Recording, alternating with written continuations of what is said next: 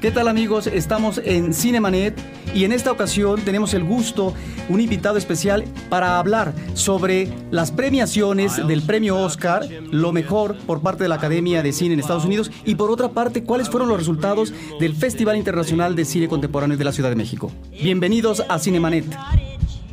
¿A poco te apantalla el séptimo arte? Bienvenido a Cinemanet, la mejor dosis de imágenes auditivas para la apreciación cinematográfica. Las butacas están listas.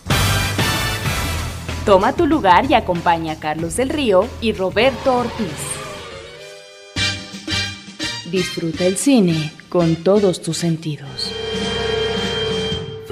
Frecuencia cero, la otra radio.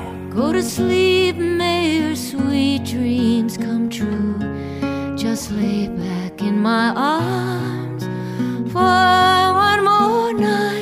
Nuevamente estamos con ustedes para hablar en esta ocasión, en una primera etapa, de la entrega de los Óscares. ¿Cuáles fueron los premiados? Y para eso, qué mejor un invitado especial como Arturo Castellán, el director del Festival Mix de la Diversidad Sexual que cada año se celebra en México, pero que también tiene subsedes. Arturo, ¿qué tal?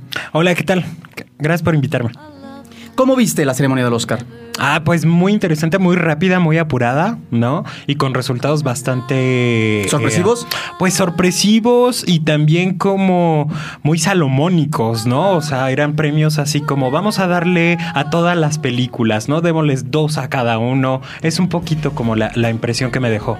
Una distribución más equitativa que deja de lado aquellos momentos en que una gran producción, hablamos eh, de costo, películas con efectos especiales, etcétera, recordemos El Señor de los Anillos y demás, en donde acaparan no solamente nominaciones, sino también van acumulando en el transcurso de la noche muchos Óscares. En esta ocasión hubo, creo, Óscares sorpresivos, aunque existía ya el antecedente en algunas premiaciones, pues nadie se esperaba, o tal vez no todos, que una película como Crash se convirtiera en la ganadora como mejor película. 好了 No, de hecho estaban sorprendidísimos incluso, ¿no? Lo- Los que estuvieron asistiendo a la premiación, ¿no? Abrían la boca, dejaban los ojos en blanco y demás, porque en realidad parecía que era como ese tipo de película que metes ahí de, de relleno, ¿no? Que siempre tienes como cuatro nominadas y la quinta es La Bella y la Bestia, ¿no? Eso parecía con Crash, una película que se estrenó eh, el año pasado, ¿no? No estuvo como en temporada de, de las películas que se consideran para el Oscar y que de repente, ¡cuas! lo logra, ¿no? Y es muy interesante porque era una película de ensamble,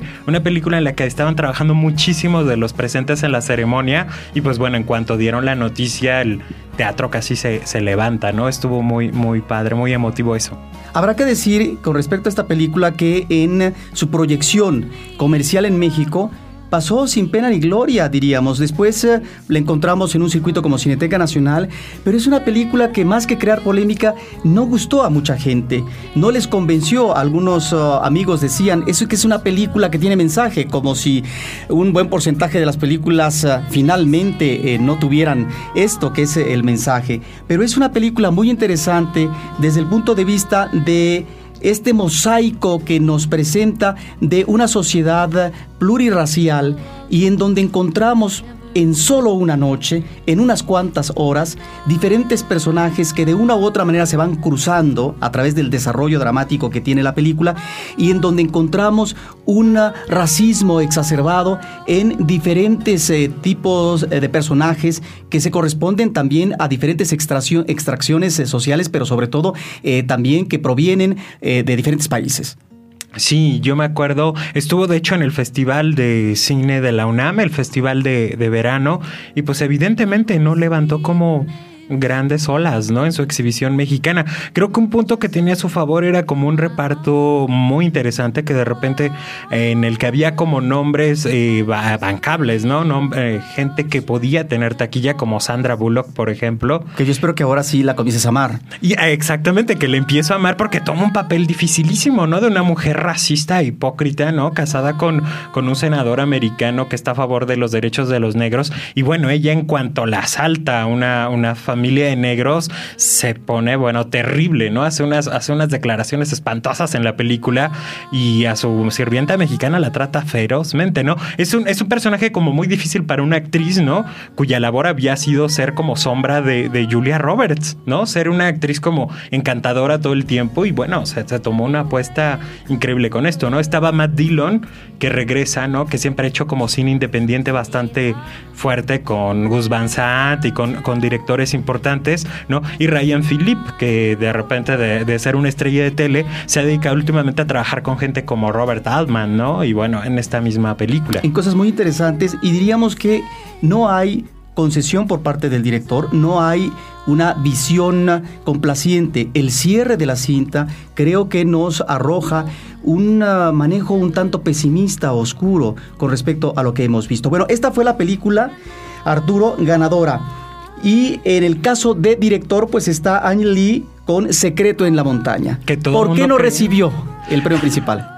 Eso es lo más interesante. Todo el mundo creía que iba a ganar la película, ¿no? Que eh, la, la academia iba a ser como una especie de declaración, una declaración democrática en contra del gobierno de Bush, premiando una película bastante controversial respecto a uno de los temas que ha estado como dividiendo a Estados Unidos, que es eh, la unión de las personas homosexuales, ¿no? Legalmente.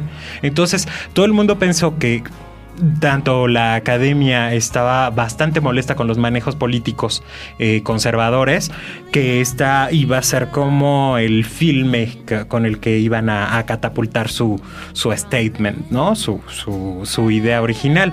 Y pues nada, resulta que, se le- que solamente se queda con el de director, que pues idealmente creo que es un, un proyecto como un, un premio como bastante valioso, pero sí, eh, fue bastante sorprendente contra quien perdió, ¿no?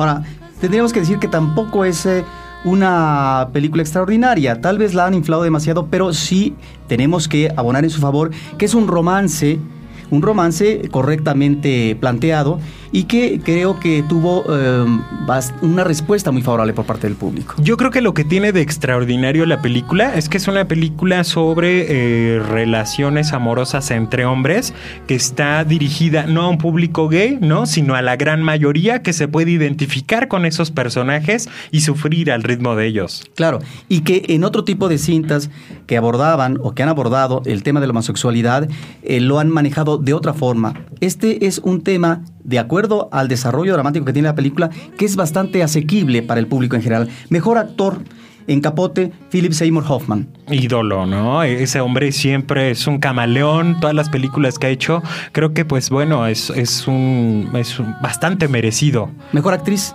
Mejor actriz, pues no sé si sea como bastante merecido. pero- ¿a quién le ibas?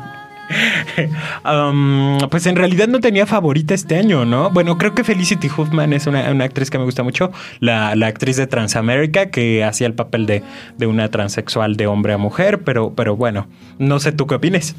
Eh, bueno, Reese Witherspoon en Johnny Cash, Johnny June, perdón, eh, Pasión y Locura. Pasión y Locura, la película que le da el Oscar como mejor actriz. Y en el caso de actriz secundaria, una película que quedó olvidada desde mi punto de vista por parte de la academia, que debió inclusive de ingresar como nominación en eh, mejor película o tal vez mejor director, El jardinero fiel.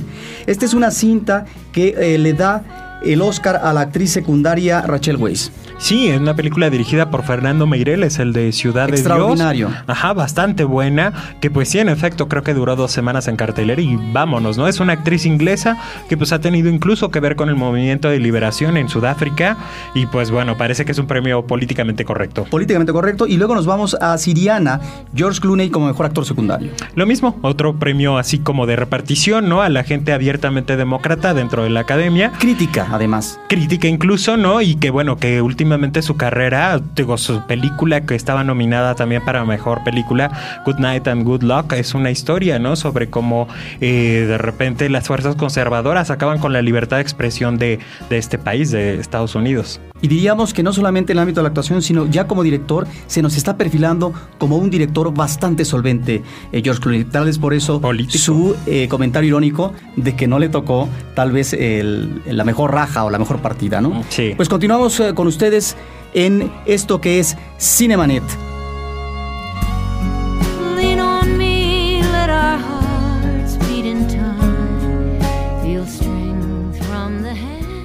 No te quedes fuera de foco. Cinemanet regresa en un instante.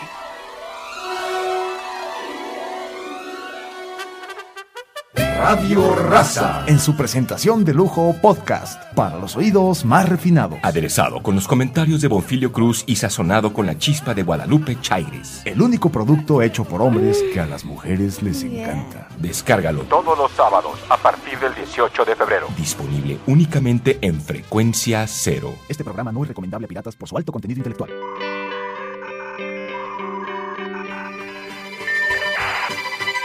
www.frecuenciacero.com.mx Frecuencia Cero, la otra radio. Un nuevo medio para una nueva generación. Historias múltiples en tiempos cortos. Cinemanet. Regresamos.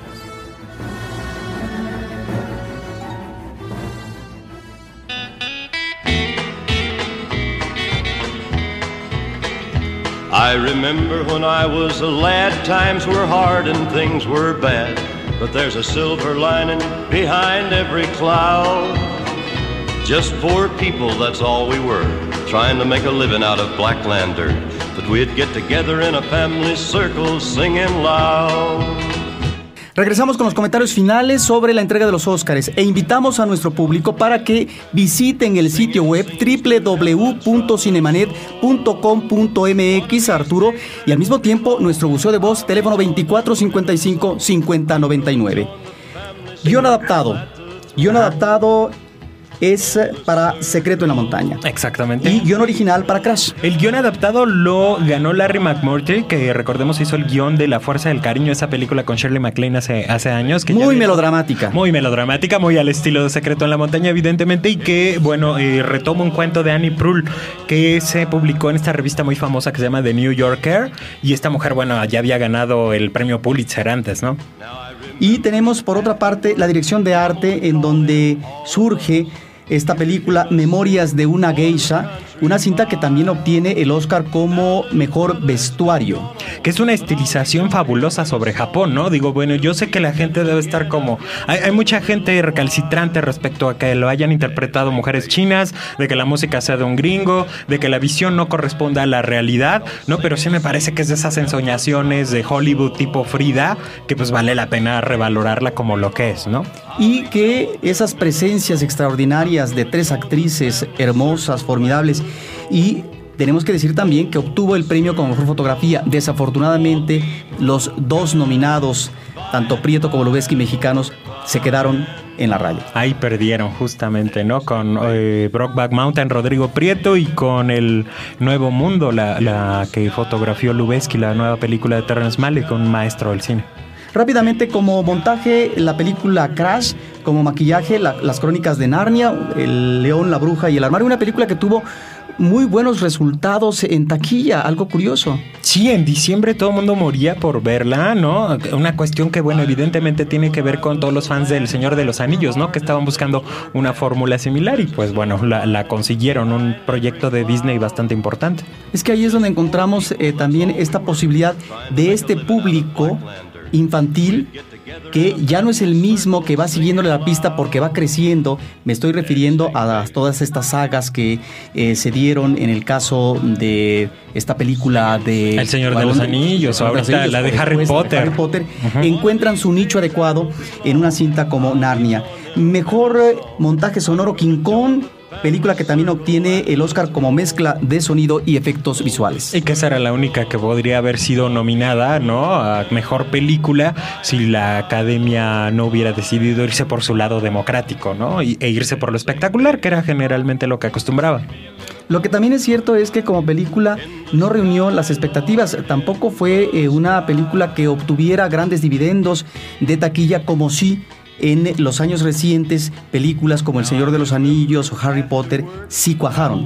Sí, creo que era una película bastante inflada, ¿no? Tenía unas cosas soberbias e, e increíbles solo que solo puede manejar ese director, pero sí, en efecto, digo, crecer una película de una hora y veinte que fue la original a una de tres y media, bueno, a cualquiera lo cansa. Es una película que se cae por momentos. Pero es por una muchos. película que arranca magistralmente. si y que arranca una hora después, ¿no? Además. Ese es el problema. Sí. Sí, pero el prólogo está esta parte de retrato visual de eh, un ambiente citadino que está padeciendo la depresión económica es bastante afortunado. La debió haber hecho en tres, ¿no? Debió haber sido una trilogía. Así es. Bueno, pues también tenemos como mejor banda sonora a Gustavo eh, Santa Olaya. Santa sí, Olaya. que es un personaje bastante importante, ¿no? Para la escena del rock mexicano. Pues él, él produjo y lanzó a varios grupos, entre ellos a, a Café Tacuba. Se hizo cargo de la banda sonora de Amores Perros, que fue lo que lo lanzó internacionalmente. Y bueno, ahora se queda con el soundtrack completo de, de Secreto en la Montaña. Que además es muy interesante, ¿no? En cuanto al A mí me suena a. Marlboro, ¿no? Pero en fin, al mundo Marlboro. Pero en fin. Y bueno, como mejor documental, La Marcha de los Pingüinos. Sí, una película muy bonita, ¿no? Que bueno, que aquí, como me comentabas, tuvo un- una, una traducción lamentable, ¿no? Un doblaje lamentable. Y por supuesto, el homenaje en cuanto al Oscar honorario a este cineasta de más de 80 años, Robert Altman. Ídolo, ¿no? Ídolo, o sea, un personaje increíble. eh, Todas las películas, ¿no? Han redefinido lo que es el, movi- el movimiento del cine independiente americano, ¿no? Creo que él y Cassavetes son como los grandes líderes. Sí, como la pauta a seguir. Sí. Y cómo encontramos en esta ceremonia del Oscar una película de corte independiente como Crash ganando el premio principal. En ese sentido es un tanto seguir eh, la pista, ¿verdad? De Una este validación. hombre. Una validación. Por eso yo creo finalmente que en la ceremonia encontramos esta alusión al cine de contenido social con algunas imágenes de películas importantes. Pues fue la entrega de los Oscars por parte de la Academia de Hollywood y nosotros continuamos. In the sky, Lord, in the sky.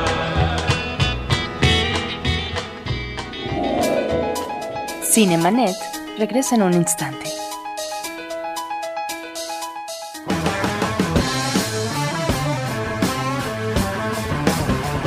El rock es universal. Lo electrónico nos invade. Pero hay un ritmo que te hace sentir en tu frecuencia.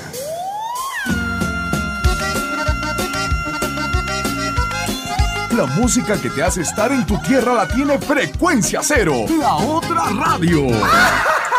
Hemos venido a bailar.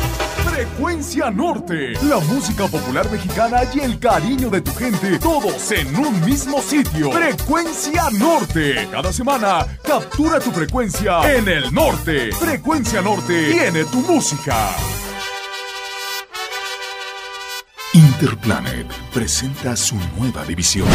Frecuencia Cero, la otra radio. La primera propuesta formal de producción de contenidos podcast en México. Frecuencia Cero, la otra radio. Porque la radio se está quedando sin oyentes.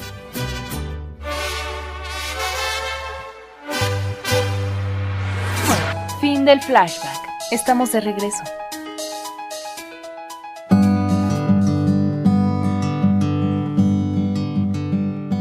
Continuamos ahora con las películas ganadoras en el Festival Internacional de Cine Contemporáneo de la Ciudad de México, que el domingo cierra con las cintas ganadoras, Arturo. Exactamente, fue una, eh, fueron unas jornadas intensísimas, aproximadamente 40 películas diarias en todos los complejos de Cinemex, ¿no? Con una cantidad de gente enorme, ¿no? Y un ánimo efervescente, evidentemente. ¿Cómo percibiste, tú que viste más de 30 películas a lo largo de casi dos semanas, en términos no solamente de eco por parte del público, sino también en cuanto a las películas, su calidad o su inscripción en determinado ciclo, retrospectiva, etcétera? Creo que estuvo interesantísimo como siempre, ¿no? Creo que es un festival que trata de abarcar lo más que puede. No es un festival evidentemente modelado en cuanto a, la- a las técnicas, ¿no? Que tiene hacia el público, de dirección hacia el público del Festival de Toronto, ¿no? Con un gran éxito. De repente pueden tener funciones en la mañana repletas a las 10 de la mañana, terminar a las 11.59 de la noche con películas de terror o incluso pornos, ¿no? Como sucedió este año, con las salas reventadas, ¿no? Y con gente ya confiando en lo que está presentando sus programadores, ¿no? Igual se meten a ver una película iraní de lo que no tienen ni idea, ¿no? Y se meten felices, la función de las 8 abarrotadas siempre, ¿no? O sea, tiene cosas como muy interesantes, a pesar, ¿no? Y lo digo a pesar, es un decir, ¿no? De que, digamos, el perfil de los directores de este año, eh, su perfil temático, era bastante crudo, bastante realista, muy, muy deprimente. ¿No? Hablaban como de la imposibilidad de lo que es la felicidad a principios de siglo. Creo que están retomando, ¿no? Todo lo que sucedió en el siglo anterior, están viendo cuánto se avanzó y pues bueno, la, la, lo que han obtenido de respuesta no es precisamente lo que están buscando, ¿no? Problemas de comunicación humana, de soledad y al mismo tiempo de dificultad en la forma de abordar la relación amorosa. Y sobre todo de imposibilidad, ¿no? No encuentran modo, parece que no lo van a lograr, ¿no? Y bueno, creo que eh, creo que eso ocurre como a principios de todos los siglos, ¿no? Hay como varios libros al respecto en los que comenta que a principios de siglo siempre existe esa inestabilidad, ¿no? Ese nerviosismo de que es que el siglo anterior no nos sirvió de nada. ¿Cómo viste la selección del cine coreano? Pues muy interesante. Creo no que todas las ver. películas eran eh, muy buenas, que digamos. No, tenían un nivel bastante abierto, ¿no? O sea, creo que había películas como muy taquilleras que funcionaron mucho como Nieve de Abril, que era un melodrama acá salvaje, ¿no? Muy, muy intenso y todo, pero que en realidad era una telenovela o Puño de Lágrimas, que parecía, bueno, una copia de un rincón cerca del cielo. Pero es ¿no? lacrimógena. Y lo sorprendente que es una película que ganó el premio Fipresi en un festival europeo. Bueno, es que ese jurado es pésimo, ¿no? El Fipresi de este año. ¿Tú Bueno, crees? o sea, estaba Gita Shifter, que le digo, la señora no tiene ni idea de los documentales, ¿no? Se salía a la mitad de las películas, prendía la lamparita. O sea, no, creo Pero- que no hay nivel en, en es, por lo menos en este año. Pero bueno, después de ver eso, evidentemente te pones a pensar que la Fipresi en realidad no ve bien las películas, ¿no? Este, y bueno, otra de las cosas muy interesantes de, de las coreanas es que había gente como Park Chang-wook, ¿no? Que ganó el, eh, la, la Palma de Oro el año pasado con cosas terriblemente salvajes este, en cuanto a sadismo y demás, como Señora Venganza, ¿no? O Es que parte de una trilogía. Ajá, o que nos encontrábamos una película tremenda como Vida Anal, ¿no? Un proyecto hecho en video sobre gente que tiene problemas en el recto después de ser violados o, eh, bueno, vivir las terrible. tragedias más terribles, exactamente, ¿no? Con un final muy extraño, ¿no? En el que tienen que ver extraterrestres y demás. O sea, ves que Corea es Del una cosa realismo a la a lo fantástico. Ajá, y en medio voces disidentes como Kim Ki-duk, ¿no? Una persona que no tiene como apoyo en su, en su Corea natal y que hace películas para el extranjero con dinero extranjero. Vayamos rápidamente a las ganadoras, Arturo. Venga. En principio, la mejor película, premio del FICO como mejor eh, película, La muerte del señor Lazarescu, de Cristi Puyu, una cinta de 153 minutos, muy interesante. Una película rumana, ¿no? Una película rumana que el planteamiento es muy sencillo. Uno se preguntaría, ¿qué esto no se le había ocurrido a alguien en alguna ocasión?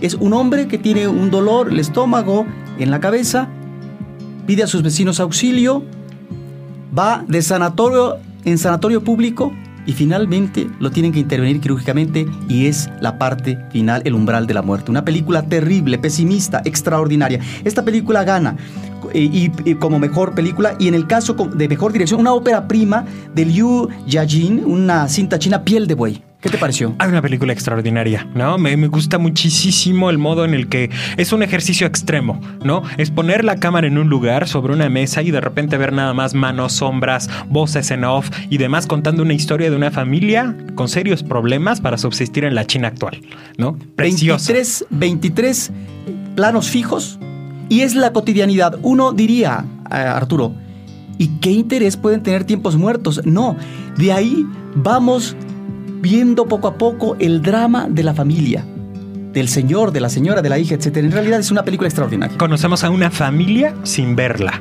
Algo extraordinario en el cine. Es, como diría Jean-Claude Carrier, el cine que no se ve.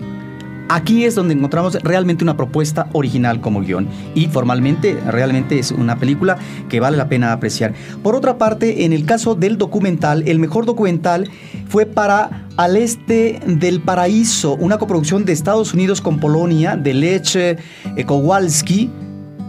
¿Qué te pareció? Pues en realidad no la pude ver. ¿Qué te puedo decir? No me parece que. eh, yo eh, vi un documental estupendo, ¿no? Que me, que me pareció alucinante, que es 1973 de Antonino Isordia, ¿no? Que no me canso de, de recomendar. Me pareció que se debió haber ganado.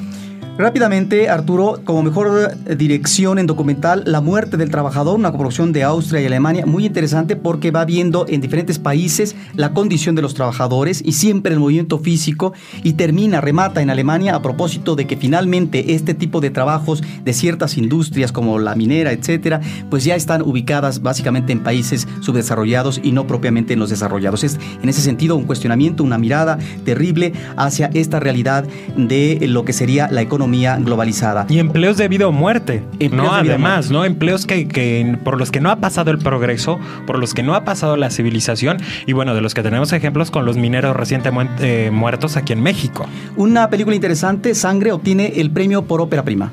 Sí, súper interesante. Amate Escalante, el, asistente director de Carlos Reigadas, el, nuevo enfant terrible de, del cine mexicano, que bueno, nos muestra una gran sensibilidad cinematográfica, ¿no? Algo que de repente quizá no, no, no encontremos en Reigadas.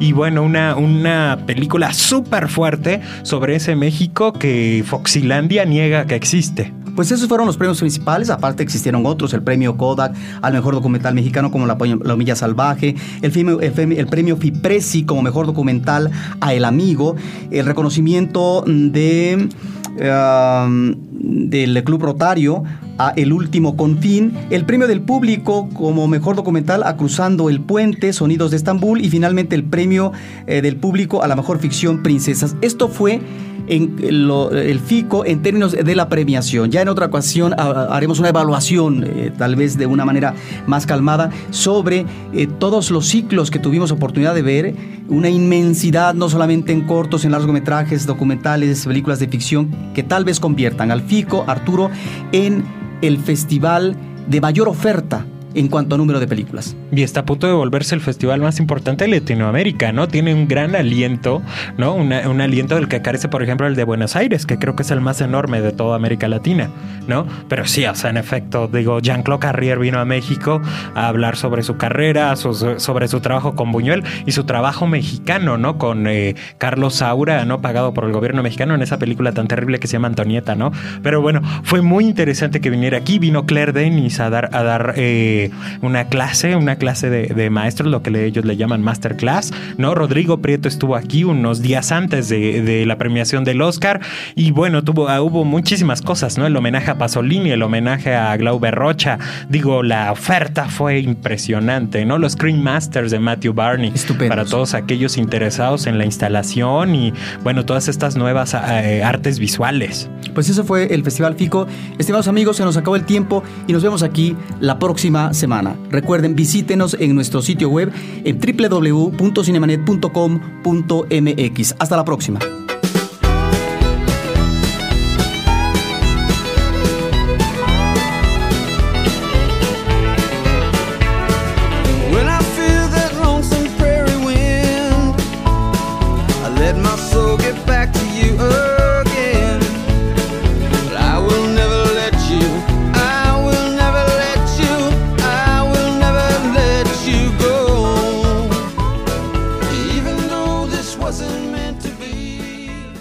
Los créditos ya están corriendo.